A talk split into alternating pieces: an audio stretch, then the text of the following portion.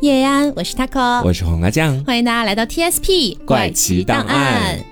好，那么这段时间呢，大家催的最多的就是希腊神话和中世纪啊。但我们在两个巨大的难题面前，选择了稍微简单一点的那一个。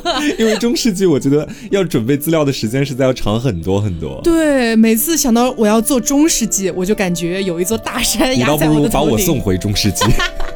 好，所以今天还是先来跟大家聊一下希腊神话哈。嗯，然后包括不知道大家记不记得，就是在之前几期的时候有跟大家提到那个海格力斯的故事。是。那其实他在希腊神话里面的名字呢叫做赫拉克勒斯。是的。海格力斯这个名字呢是在罗马神话当中的。嗯。那么确实这几期也有不同的听众一直在提醒我们哈，希腊神话和罗马神话是有区别的。是。确实没有错，这个我们也知道。只是说呢，在我们提到一些神的时候，比如说阿弗罗狄特，大家可能对阿弗罗狄特这个名字没有那么熟，但是。对维纳斯是很熟的啊，对，所以说我们会选择一个相对来说更容易让大家记住的名字去讲，你们听着也更顺耳一点，我们在说的时候也会更方便一点。对，因为希腊神话包括罗马神话里面实在是有太多的神了，然后可能我们一期节目讲下来会讲十几二十个神，我就怕大家记不住。是啊，所以说呢，还是会选择一个比较好记的名字。嗯，那这个地方呢，也是先跟大家讲一下，确实希腊神话和罗马神话它有一点一脉相承的感觉，但是实际上又有很多细节的不同。是的。大家如果想要去了解更细节的，就是说希腊神话和罗马神话的区别的话，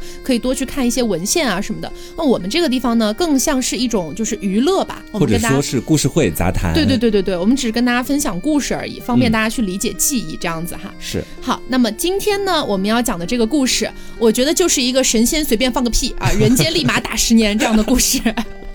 因为神仙有神力嘛。对。然后我们今天要讲的两个故事哈，一个故事是我这边要跟大家讲的金苹果的故事啊，还有一个是在先前我们就已经跟大家预告过要说，然后到这期终于把它完整的搬出来跟大家讲一下的海格力斯与十二伟业的故事。对，就是我前面为什么要提到那个赫拉克勒斯这个名字了？你看海格力斯大家都会比较熟悉，朗朗上口。对，赫拉克勒斯，嗯，谁？我今天做完资料，我说，嗯，他那个大名叫什么来着？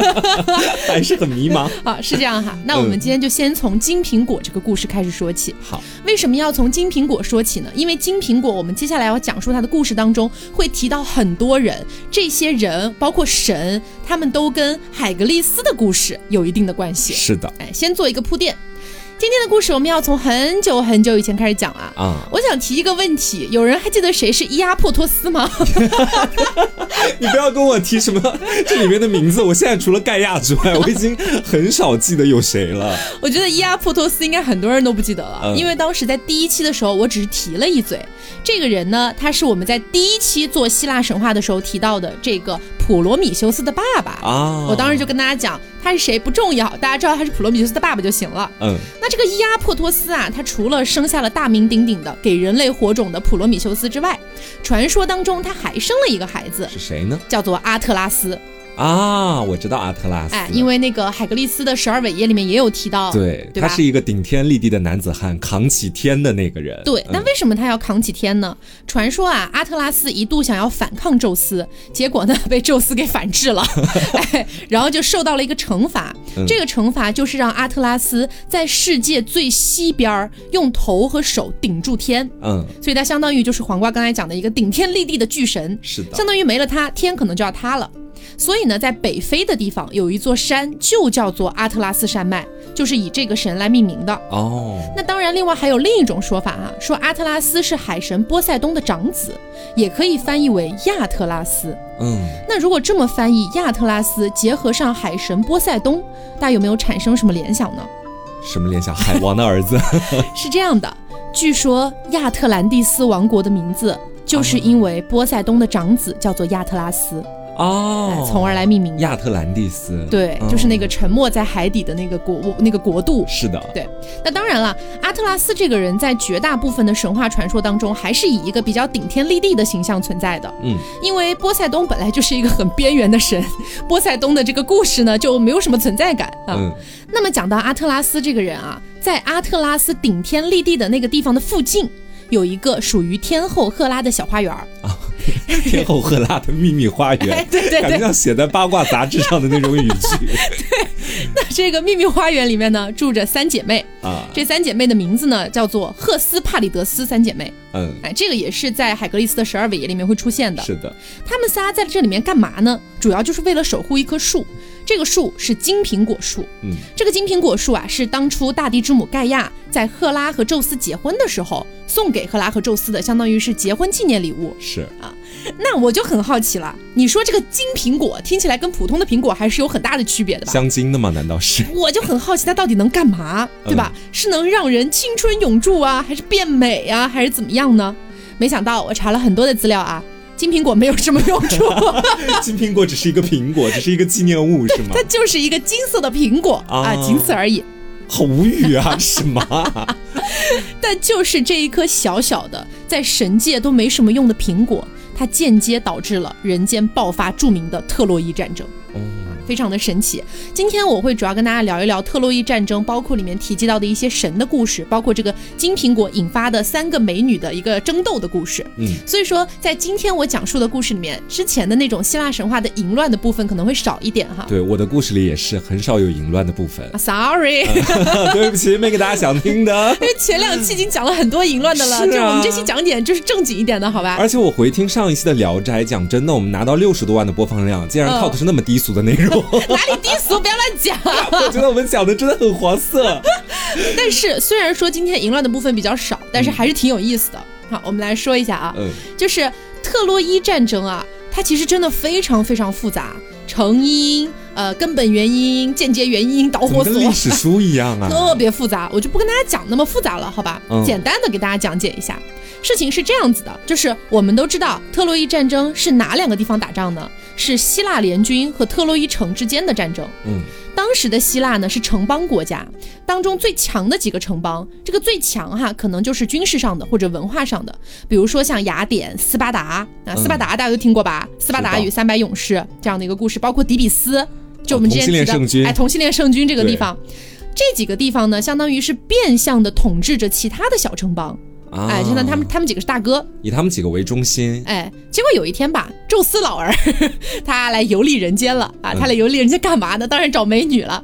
突然就发现，哎呀，斯巴达国王的老婆叫做乐达。天哪，又看上了。对，长得还不错。嗯。于是呢，他又发挥了自己这个到处留情的一个本性啊，变成了一个什么呢？我们之前不是提到他要变个样子吗？嗯。他变成了天鹅。啊。他居然变成了天鹅，然后他变成天鹅之后，就跟乐达啪啪啪了。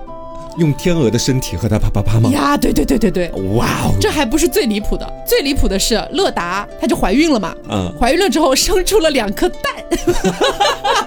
毕竟是鸟类、禽类，就是这样的。嗯、对，结果其中的一颗蛋就孵出了一个女儿海伦。嗯，啊、呃，就讲到这个地方呢，其实我对宙斯已经有一点无力吐槽了，真的。好，那么稍微了解过特洛伊战争的朋友们应该都会知道，表面上其实海伦这个人就是引起特洛伊战争的元凶嘛。嗯，啊，就为了争夺这个美女，但实际上啊，不是这样子的。其实还有很多背后的原因，比如说希腊联盟他想要争取更多的资源啊、金钱啊，其实是以海伦作为借口去发动的战争啊，所以相当于是有点像中国古代也是一样的，就出了事儿就怪女人嘛，嗯，就这种感觉。就比如说什么商纣王和妲己啊这样的一些故事，啊、把那个责任归到妲己的身上去。对，是这样的。那海伦呢，是公认的人间第一大美女。你还记不记得我们上次讲到海格力斯的妈妈叫阿尔科莫涅？是我是不是讲了她是人间第二大美女？因为第一大美女是她，是吗？对，第一大美女是海伦。嗯，那海伦美到什么程度呢？美到哈，就是斯巴达在跟其他的地方打仗的时候，只要海伦走出来想看一眼，就会休战，所有的战士直接放下兵器，所有人都盯着海伦看。我的天，就不动了，你知道吗？呆住了，这样子的。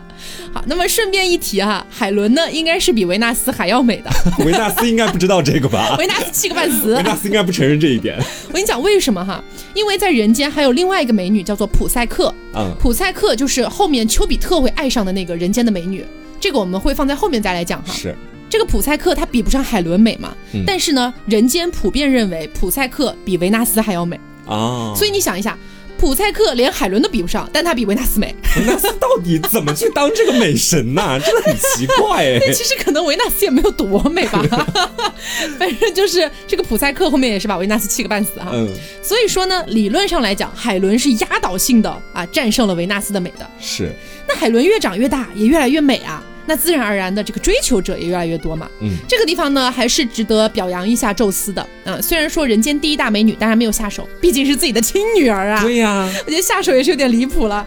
但是这个斯巴达国王，斯巴达国王就是海伦名义上的那个父亲，养父了哎，。相当于是被宙斯戴了绿帽的那个、嗯啊。这个斯巴达国王就觉得呀，哎呀，这个追求者这么多，我如果把海伦嫁给其中的任何一个，肯定都会引起其他人的不满。嗯，搞不好那不会打仗如就嫁给我吧？他不会是这么想的吧？没有没有没有没有没有，哦所以斯巴达国王呢想了一个有点损的招吧，我觉得他对所有的求爱者都说道啊，为了保护咱们家海伦哈，我要建立一个联盟啊，嗯就是不管以后是谁和海伦结婚，只要在这个联盟里面的任何人都不可以伤害海伦和她的丈夫，不然你们现在就连追求海伦的资格都会被我剥夺。这个很奇怪哎，就可以写一部小说，叫《海伦的丈夫和海伦以及她的舔狗们》，对，就这种联盟啊，这个就是，对，所有的追求者都答应了。就这样，相当于斯巴达几乎和所有其他的城邦都建立了联盟，啊因为无数的人都爱海伦，所以相当于是一整个舔狗联盟，哎，建立好了国。际巨星那种感觉。，对，嗯，后来呢，有一个人叫做莫涅拉奥斯，这个名字很难记，我们叫他老莫。嗯，老莫呢，他战胜了其他的追求者，迎娶了海伦，也就继承了斯巴达国王的王位了。但你这个时候想一想啊，相当于斯巴达已经是整个希腊最强的城邦了。哦，这个老莫娶了这个海伦嘛，相当于其他城邦有很多人都是在原来的那个舔狗联盟里面的，是，所以也不会伤害自己，也不会伤害海伦，对吧？啊他们就最强了。对，，因为毕竟在古希腊，承诺还是很重要的一件事情的。嗯，所以呢，老莫就动了一些歪心思，他就寻思啊，哎呀，你说我现在这么强哈，我要不要考虑一下，就是去征战一些沙场啊什么的呢？哦他想要扩大自己的版图。，对，想要扩大，但是你在古希腊内部，你没有理由去发动战争，这是不行的。啊那，你凭什么说打就打？你总得有个理由吧？于是呢，老莫就有些苦恼着。是，就在这个时候啊，发生了一件事情，就是天上的神仙闲出屁了。当时呢，是海洋女神特提斯和宙斯的一个孙子，叫做佩留斯，他俩的婚礼上面，嗯邀请了所有的众神，唯独没有邀请纷争和不和女神厄里斯。啊，还记不记得这个厄里斯？之前有提过几嘴，就是维纳斯当时不是有个情夫嘛，嗯叫做战神阿瑞斯嘛，是然后厄里斯就是传说中一种传说中是阿瑞斯的原配，啊有这么一个说法。反正这个不和女神她没有被邀请，她就很生气啊，她觉得凭什么不邀请我呀？我做错啥了呀？于是呢，这个厄里斯就拿了一颗金苹果，并且在金苹果上面刻了一句话，这句话就是献给最美的女神，然后把这颗苹果放在了宴会上，哦，好心机呀、这个最美的女神到底是谁呢？对，，真的好心机。那按照我们的理解，最美的女神应该就是阿芙罗狄特嘛，就是维纳斯嘛。啊，但是呢，有两个女人不这么认为，那就是天后赫拉啊，以及智慧与战争女神雅典娜。天哪，这下就非常尴尬。了，赫拉怎么什么都要争啊？她 真的很爱争这些东西，嫉妒女神。是，这下就非常尴尬，因为三个女的都这么觉得嘛，都觉得自己天界最美，嗯，于是就开始阴阳怪气、撕逼大战。那其他神看在眼里，但是也不敢随便说话呀。嗯你说一个是天后，一个是智慧与战争女神，是一个就本来就是爱与美之神，本来就是美神了哎，咋整啊？于是呢，最后只好把宙斯喊过来，嗯啊，说众神之王啊，老大，你来看看这苹果是给谁对呀、的，是吗？咋整？那宙斯一看，完蛋，他们仨吵个没完。你想一想，赫拉是宙斯的老婆，雅典娜是宙斯的女儿，嗯然后这个维纳斯呢是宙斯曾经动过歪心思的美女，他怎么这也很难选，对他哎怎么做评判嘛？他没办法，而且宙斯这种老狐狸精，他不想淌浑水的。嗯于是呢，宙斯灵机一动，一动动，他说：“哎呀，这样吧，呃，我知道在伊德山上有一个放羊娃，这个放羊娃他是人间最美最美的男子，啊他叫做帕里斯。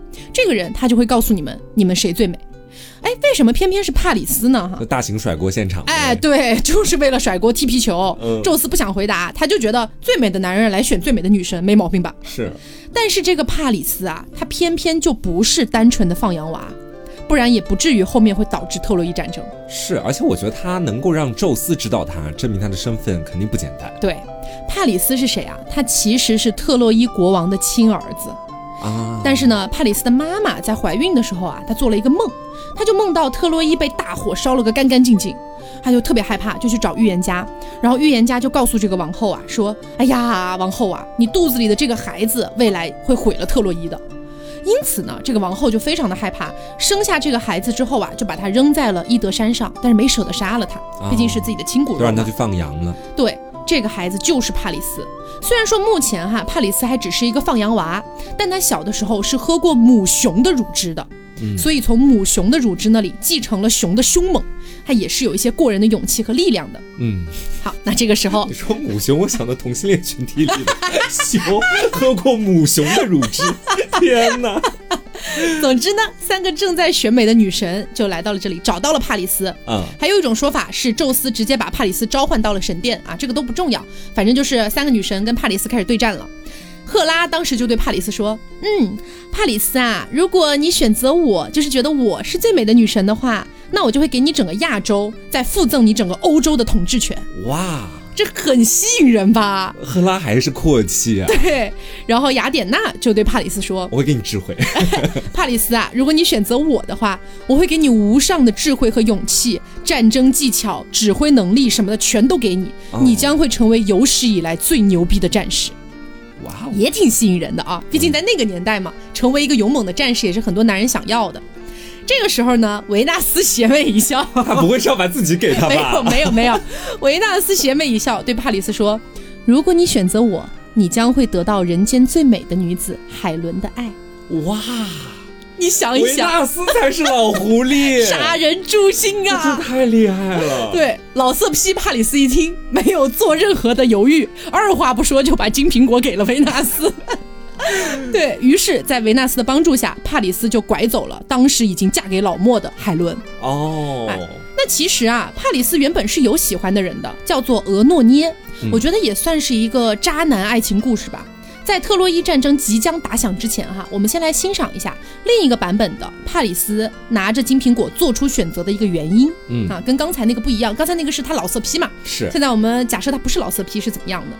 话说啊，当初帕里斯被扔在山上之后，这个孩子躺在伊德山五天五夜，就靠着喝母熊的乳汁长大的。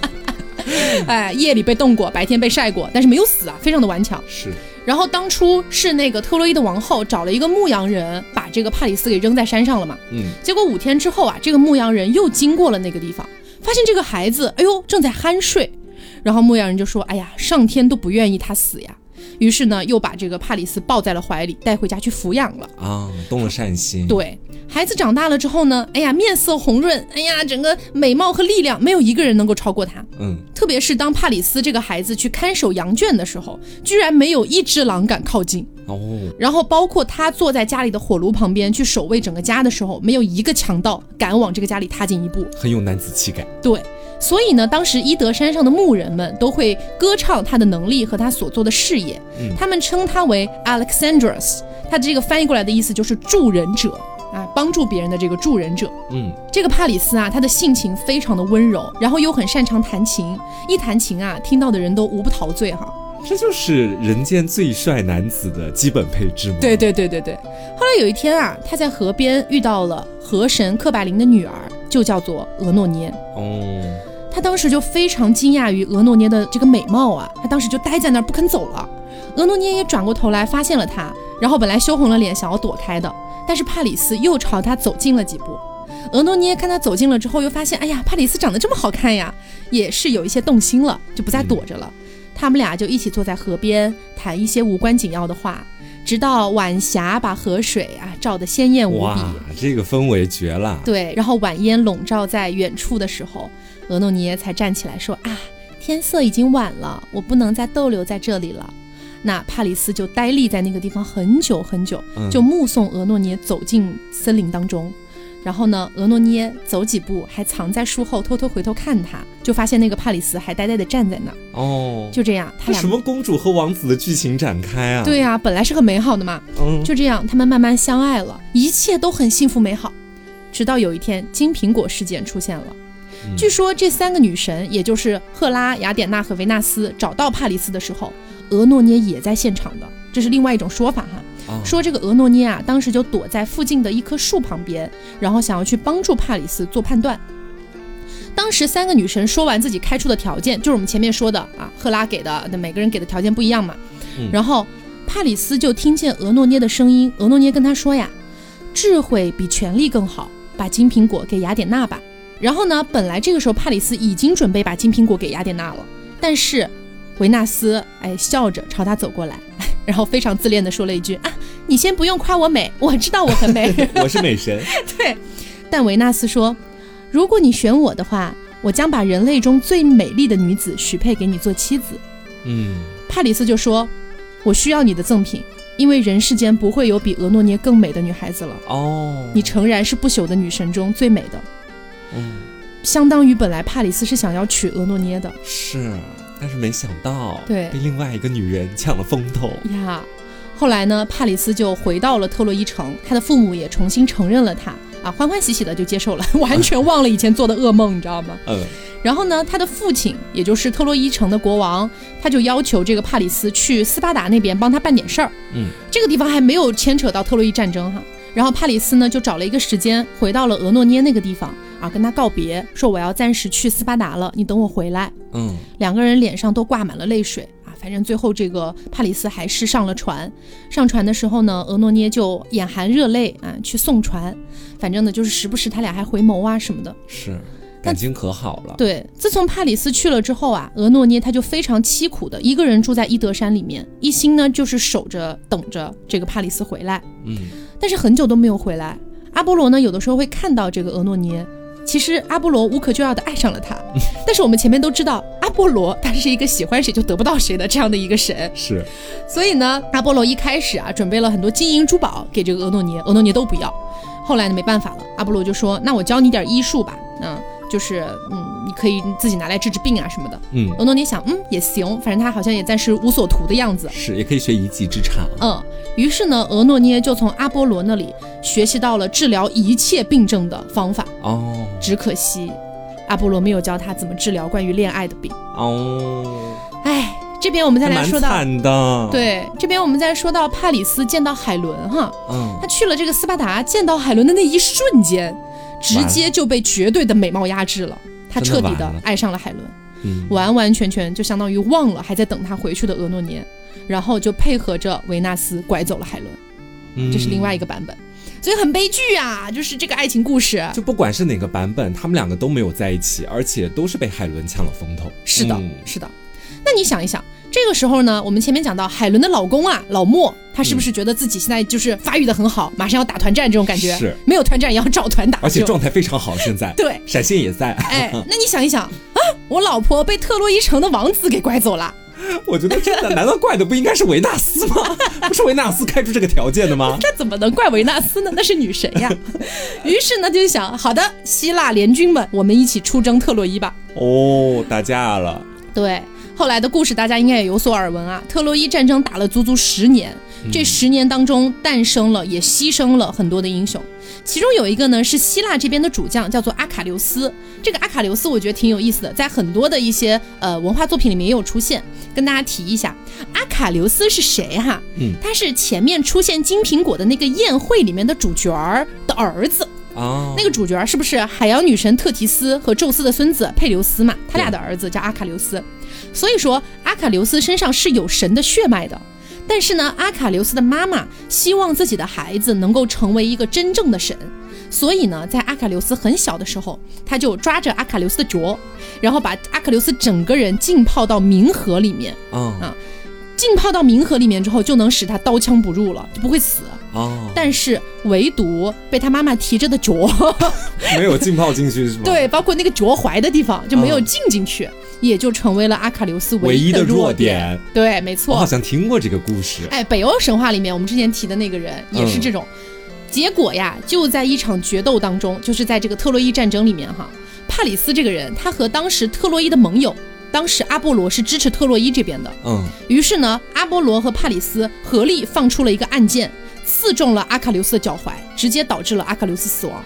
哦，但你知道阿卡琉斯是希腊这边的主将啊，非常牛逼啊，非常的神勇，战无不胜这种感觉。好家伙，你把阿卡琉斯弄死了被，轻易搞定了。啊！希腊联军非常的愤怒，于是呢，在乱斗当中，帕里斯中了一根毒箭，这个毒箭是没有人可以解的。嗯，但当时有一个预言家说，只有俄诺涅可以治好。哦哦因为俄诺涅跟阿波罗学习了那个治愈之术。对我当时特别费解，就是为什么阿波罗不可以治他？对呀、不是阿波罗传授医学的知识？但是阿波罗应该只管这个战争的事情、哦啊，没办法。于是呢，这个帕里斯就找人把他抬到伊德山去找那个俄诺涅。嗯，他当时伤的特别特别重，中了这个毒箭，在以前是没有人可以活下来的。然后这个俄诺涅本来不想见他，但是帕里斯呢和他带来的这些人不断的恳求，包括这个帕里斯非常的微弱的声音说：“求求你了，能不能看看我，救救我？”哼不救。当时呢，这个俄诺涅啊，他就是心中反复的在想，这十几年啊，老娘对你有多失望，有多痛苦。可是女人总是一往情深。当时其实这个俄诺涅，他对于帕里斯只有憎恨，嗯，不再有那种爱他的感觉了，所以他连连催促啊，说快点把这个帕里斯给我抬走，不想见到他。然后呢，没办法嘛，帕里斯还是被抬走了。但是啊，这个俄诺涅自己一个人坐在家里面哈，心里面充满了后悔。肯定心软。啊，他想起了年轻的时候帕里斯和他之间的这种往日的情谊，嗯，哎呀，他就感觉头痛欲裂，然后止不住的就是满脸都是眼泪，他就从床上跳起来跑了出去，跑过一座座山崖，穿过山谷和溪流，他整整跑了一晚上。哦，当时呢，月亮女神塞勒涅，塞勒涅是初代的月亮女神，相当于是初代的太阳神赫利俄斯的妹妹，就相当于二代的太阳神和月亮女神是阿波罗和阿尔特弥斯。嗯，总之呢，这个月亮女神塞勒涅啊，她就在天上同情的看着这个俄诺涅，嗯，然后就用月光照亮她的路，一路呢把她引导到了她的丈夫的火葬场那个地方，哦，已经死了，已经。死了。当时呢，这个帕里斯的朋友们给她表示了最后的敬意，然后俄诺涅看到她丈夫的遗体，悲痛的话都说不出来。嗯，她用衣袖掩住自己的脸，然后飞快地跳进了那个火堆里。站在旁边的人都没来得及拉她，她就已经被火焰吞噬了，跟自己的丈夫一起化为了灰烬。天哪，这故事太悲了吧！真的好悲伤。如果没有那个金苹果事件，他俩应该能活得很好的。是啊，嗯就战争害人嘛。对。那么在希腊神话当中啊，特洛伊战争其实已经不仅仅是凡人之间的战争了，有很多神也参与其中啊。比如说赫拉和雅典娜，他们俩就是站在斯巴达这边的，嗯，然后维纳斯和阿波罗就是站在特洛伊那边的。那这个维纳斯和阿波罗说到底是没有什么太强的战斗力的，对。一个只负责美，那你更不要提雅典娜本身就是战争女神嘛，是肯定是斯巴达赢。啊，那也加上斯巴达本来就很强，是，中间虽然做了很多的周旋，但是最终肯定是特洛伊会被攻陷的，嗯，也就是靠着著名的特洛伊木马嘛。其实呢，我觉得特洛伊城他们能坚持打十年，也已经很牛逼了。是，对，所以今天的这个关于金苹果的故事，你就感觉是不是嘛？是不是天上神仙闲出屁，地上直接打十年？对，而且我觉得这些神都非常的狡猾，让我觉得，嗯他们自己不打，但是他们可以左右着人间的战局。对，然后站在天上看着人间打，自己也会参与其中，给予一些帮助。但我觉得这就很贱兮兮的，你知道吧？嗯，而且最关键的是，所有的战争打完了之后，不是斯巴达赢了吗？嗯，然后老莫，哎，他就是他居然，因为你知道，相当于是老婆跟人跑了嘛，啊，但他没有责怪海伦，他直接就是把海伦带回去了，嗯重新成为了自己的老婆，而且整个国家也没有人在怪海伦，所以说到最后就是美可以解决一切问题。美貌战胜一切。行，那我接下来再来跟大家讲这个海格力斯与十二伟业的这个故事。嗯啊，我们今天这期节目可能会超长放送了。好的好的因为后面我的这个故事呢，篇幅也不短。嗯我们说海格力斯的成长，其实你就可以把它想象成是那一种打怪升级的游戏，嗯或者说是一部你看着主角成长的那种爽番。嗯，因为海格力斯他自身就有着那种非常强大的天赋，所以一路走过去，包括到后面要说到的十二伟业，都算是给这位男主角镀金的一个过程。嗯大家在听我讲完他的故事之后，肯定就能明白我在一开始说的这段话的含义了。咱们说啊，其实，在海格力斯很小的时候，他就收到了一个盲人占卜师的预言。这位盲人占卜师当时掐指一算，大为震惊啊！他觉得海格力斯骨骼惊奇，日后必成大器。毕竟是喝过赫拉的奶的人呀。对，是不可多得的优秀人才。嗯，于是呢，这个海格力斯的养父，我们知道海格力斯其实是宙斯的孩子。对，然后等于是宙斯把他的那个养父绿了，大概是这样一层关系在里面。阿尔科莫涅的老公嘛。对。也就是说，阿尔克莫涅的老公安菲特律翁，他本身是个国王嘛，嗯，他在海格力斯小的时候一直承担着教育海格力斯的这样的一个任务，嗯，他当时就给海格力斯找来了各路英雄啊，不管什么野路子的呀，还是正儿八经的老师啊，在海格力斯很小的时候就开始给他上课。一个是因为海格力斯本身自己就比较聪明，另外也是因为我们前面讲到的那个盲人占卜师的那个预言，嗯，就这一切都是为了让海格力斯能够变得能文能武、琴棋书画样样精通。就哎，有道琴棋书画吗。有的，还要学习各种各样那些技能。嗯，海格力斯就跟那个签了经纪公司的练习生一样，基本上每天都在学习各种各样新技能。嗯啊，然后在这众多的老师当中，有一位老师是阿波罗的儿子。虽然说是阿波罗的儿子，但他毕竟还是一个肉体凡胎，长得比阿波罗老派多了啊！他白发苍苍的，哦，是一位已到迟暮的老人，相当于是阿波罗在人间跟人类生的孩子，对，半神是这个人呢，名字叫做李诺斯，他主要就是负责教授海格力斯读书识字，就他平常啥都好啊，学识也渊博，就一点就是他每次上课的时候脾气有点差，耐性也有一点差。说有一天在上课的时候呢，他莫名其妙对着海格力斯的脸就是一拳头。海格力斯当时是可忍孰不可忍呐！你在干什么？你不是我的老师吗？他就很暴脾气，就拿着手头上的那个一个特别大的乐器，那个乐器叫奇特尔琴，直接砸到了李诺斯的脸上，嗯，把他给砸死了。我靠！对，林诺斯当场就是一个暴毙死亡啊！毕竟他是大力士呀。是海格力斯呢，砸完之后就后悔了，但是没办法，做错了事情呢就要接受惩罚。于是他因为这个事情还上了当地的法庭，但是法庭那边给出的最终判决是我们坚决拥护海格力斯自我防卫的权利，于是就给他直接无罪释放了。这个老师也是有毛病，他非得去招他。对，但是海格力斯的父亲安菲特律翁当时就有点担心了，觉得说我儿子现在还没长大啊，就这么暴躁啊，就直接一拳头给老师挥死了，啊，不合适吧？啊，那我不理解呀，那长大以后到底该怎么办呢？不行，得得想想办法，好好教育教育他。于是安菲特律翁就把海格力斯送到了乡下，让他每天和牛群生活在一起，啊、过一过苦日子，可能是这个初衷。嗯，但是我觉得这当父亲的是真的牛逼，觉得自己教不好孩子，就直接用这种偏激的方式送他下乡，你知道？可能是这种在牛棚的生活激起了海格力斯对于生活的斗志。一转眼，海格力斯十八岁了，啊，长得又高大。又强壮又帅气啊！我都威猛先生，对，而且双目炯炯有神，据说就像闪烁的炭火一般，还能骑会射，射箭时百发百中啊！挥舞的刀剑处处都不离目标，他已经成为了整个希腊国最英俊、最强壮的男子汉。嗯啊，既然这首试炼已经完成了，是不是就特别像那种爽番里面的男主角？嗯，刚开始出了新手村了，接下来就要开始去历练了。嗯啊，他就离开，来到了异世界。对，这海格力斯就离开了乡下的牛棚和牛。就 向着更广阔的世界开始进发牛流着眼泪送走了他，对，牛才是他最好的老师。有一天，说他正走在路上，看到了两位高贵的妇女迎面走了过来。其中呢，一个妇女仪态万千，一看就是那种贵族小姐，而且目光谦和，连衣服也是那种洁白无瑕的，很像一个公主，嗯、看起来就像是刚下凡的天使一般。我们就叫她天使姐姐就好了。好，天使姐姐。对，另外一个妇女呢是雍容华贵，挺直着腰板，看起来也是那种端庄又美丽，但是她有点自恋，就那种左顾右盼的，看看周边有没有其他男人正在看自己。是维纳斯吗？可能是维纳斯画作的，他就在注意有没有人偷偷打量他。我们就叫她自恋女好了。好。自恋女就看到了前方走过来的海格力斯，她就快步走上前，就对着海格力斯说：“海格力斯，我看出来了，你现在正在犹豫不决，你不知道你未来即将走向何方。如果你选择让我当你的女友，那么我可以带领你走上一条最舒服的生活之路，你不会丧失任何生活的乐趣，一生都没有烦恼和苦闷，你也不用担心战争，王室贵族的美酒佳肴任你享用，你将永远躺在最舒服的床上，衣来伸手，饭来张口，蔬菜瓜果应有尽有。什么？就你有享不尽的荣华富贵，因为我的老公有权享受这一切。哦，就海格力斯听完之后，就是一个大写的我不理解。他说：“美丽的陌生女子，他根本还不认识她。”他说：“你到底是谁？” 自恋女这时候就说了：“啊，我的朋友们称我为幸运女神，而那些想要贬低我的仇人则恰恰相反，他们觉得我是一个轻佻的女子。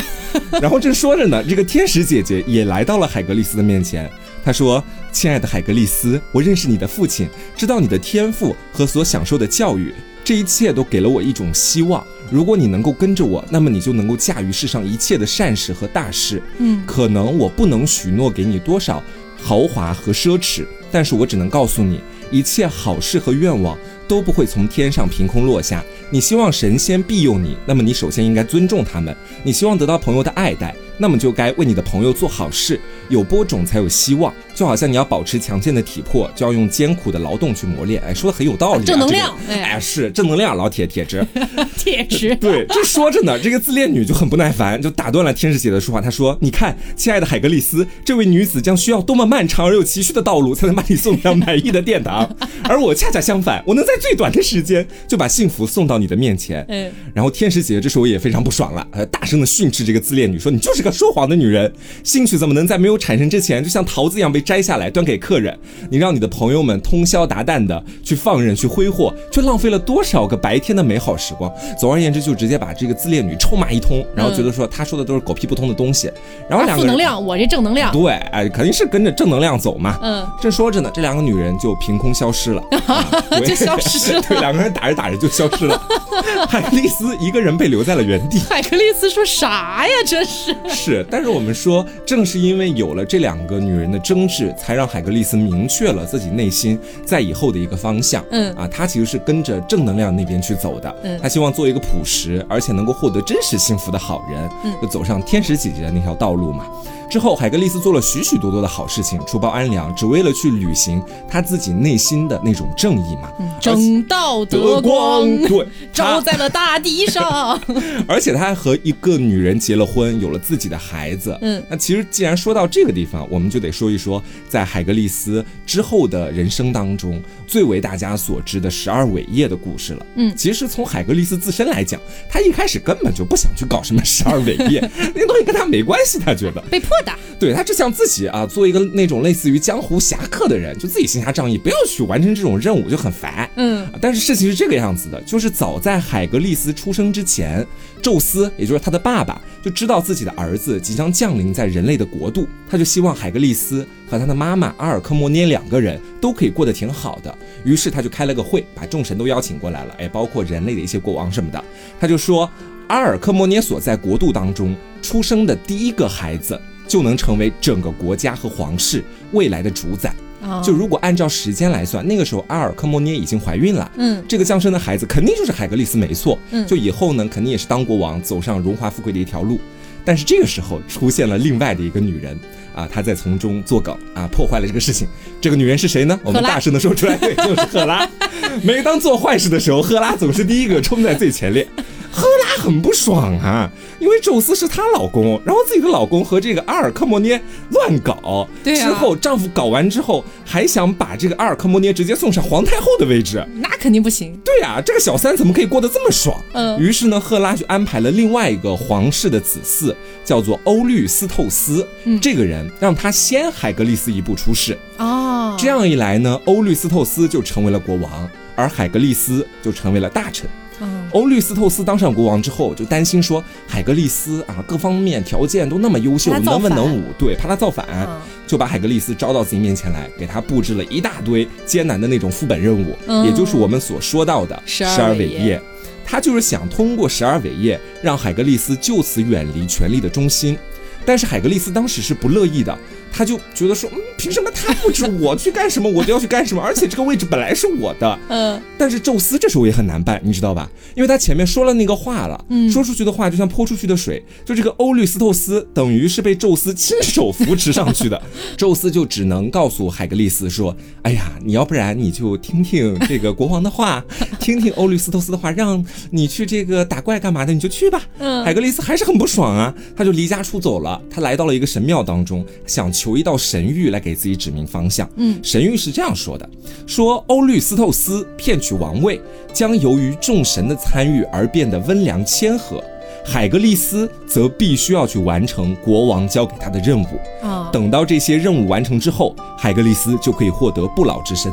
哦，对，就完犊子了呗，连神谕都让海格力斯去打副本，谁都让他去打副本，海格力斯还是犯懒，不想去，行吧行吧，开电脑吧。对他，但他这个时候还是没有想去哦，哦他觉得说我就是不听神谕的，不听宙斯的，但是呢，他另外一方面其实还也挺忌讳那方面的力量的，就一直还很纠结。这个时候，我们的女神赫拉再一次出现了，我发现赫拉就是来推进剧情的，你知道吧？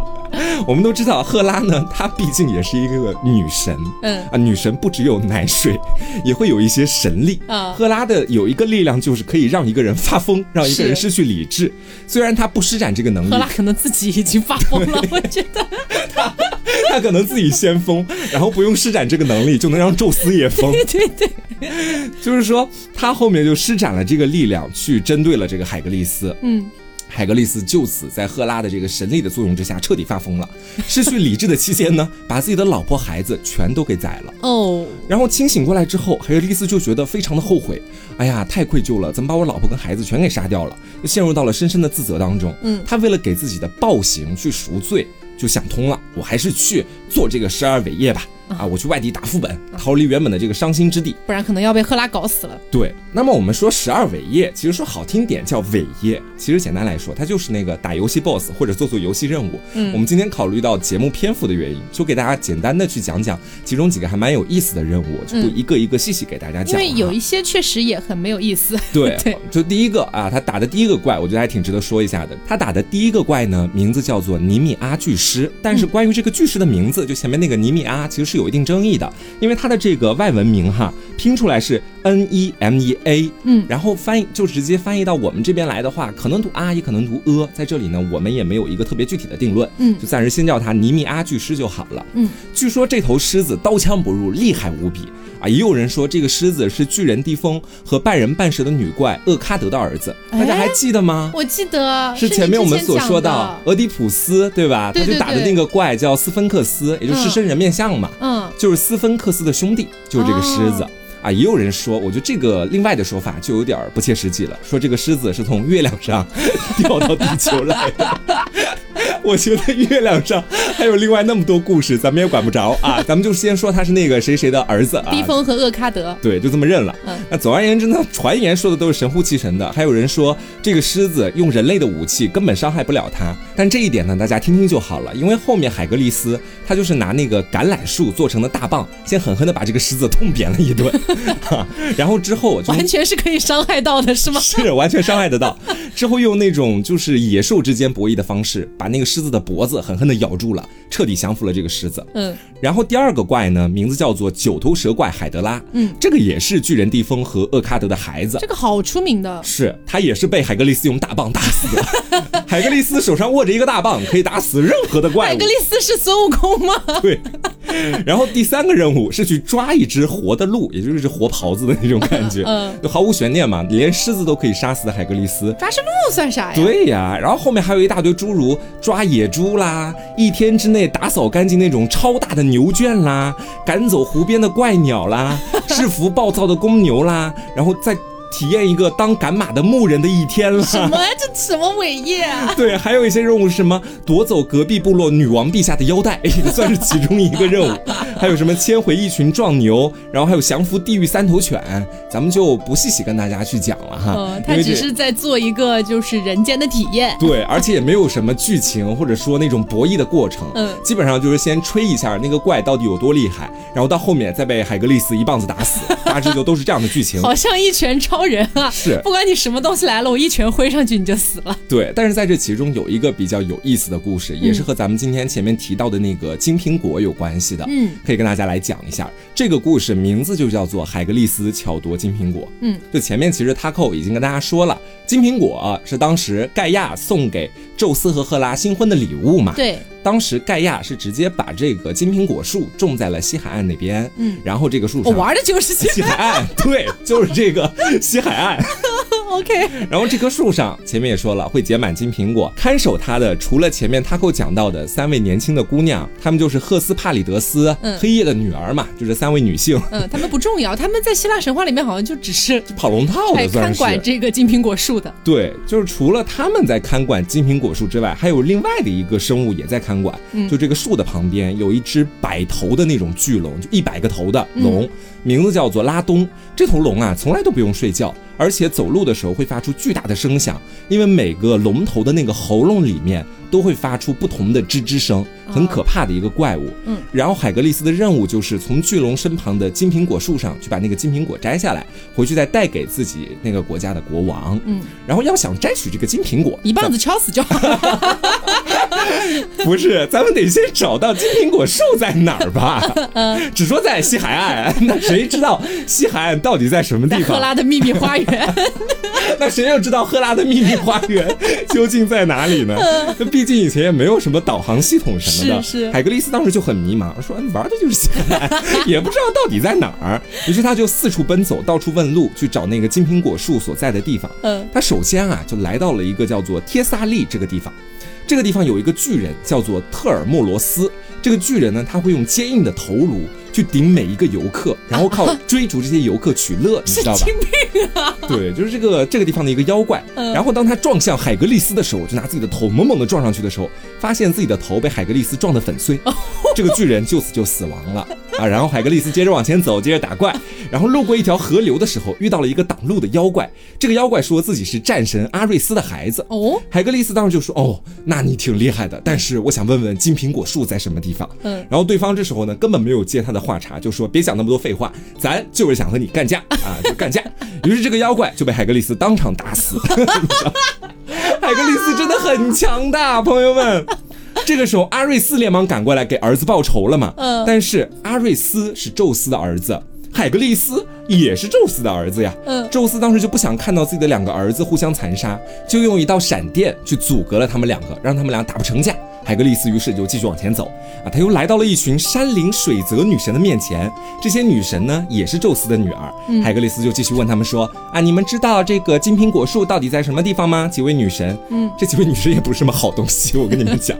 这几位女神告诉海格力斯说：“嗯，我们好像也不太清楚，但是呢，你可以问问我们这里的河神，叫做涅柔斯，他是一位智者，但是他脾气不太好，不是那种你问他什么问题他就会回答你的人。我觉得说，要不然你先把河神打晕了，捆起来，然后再逼问他。问他。对你或许就可以知道了。于是，在这几个宙斯的女儿，也就那几个女神的指使之下，海格力斯就照做了。嗯他就把这个河神捆了起来啊，然后严刑逼供。严刑逼供之后，河神就告诉了海格力斯金苹果树的具体所在，啊，在赫拉的秘密花园。等于没有回答。然后呢，海格力斯就开始向着金苹果树的方向去出发了。嗯，在这中间，他又经过了一个名字叫做波席列斯的王国。嗯据说这里曾经连续九年遭遇了干旱。然后呢，有一位占卜者就带来了神谕给这里的国王，嗯说国王，你每年你要献祭一个人类给宙斯，我们的国家就不会干旱了。嗯然后这个国王当时就把这个占卜者给献祭了。然后自从献祭了这个占卜者，对之后，这个国王觉得，哎呀，献祭一个人太好玩了，啊于是他就会把所有到这边来的游客基本上都捆起来，然后把他们杀掉，哦就很残暴逐。渐变态了。对，然后恰巧海格力斯路过这个地方，他就把海格力斯也捆了起来，然后海格力斯怎么捆的？海格力斯居然能被捆起来！海格力斯就挣脱了绳索，哦把国王还有他的儿子以及所有的奴仆全部杀掉了。哇！就是一个战神，阿瑞斯，我觉得跟他打都不一定能赢的那种感觉。维纳斯应该会很喜欢他。对，然后到后面的时候呢，海格力斯又解救了被困在高加索山上的普罗米修斯，嗯之后就来到了我们所说的金苹果树的所在地嗯啊，那个赫拉的秘密 花花园园就是赫拉的秘密花园，但是在那个地方，他遇到了前面我们所说到的阿特拉斯，啊，大家还记不记得天？立地的巨人啊，就那个把天扛起来的冤大头，你可以这么去讲他。然后呢，他所在的地方就是我们前面所说到的金苹果树的所在地嘛。嗯，但是这个金苹果树旁边还是有一些仙女和恶龙正在看守着的。是普罗米修斯这个时候就建议海格力斯说，要不然你让这个阿特拉斯去帮你把那个苹果摘下来。让他去跟那些巨龙还有仙女们去斗，然后你可以先帮他扛一会儿天，也休息一下。然后海格力斯当时也觉得，哎呀，老子真的打累了，就答应了下来。然后阿特拉斯他本身就累得要死。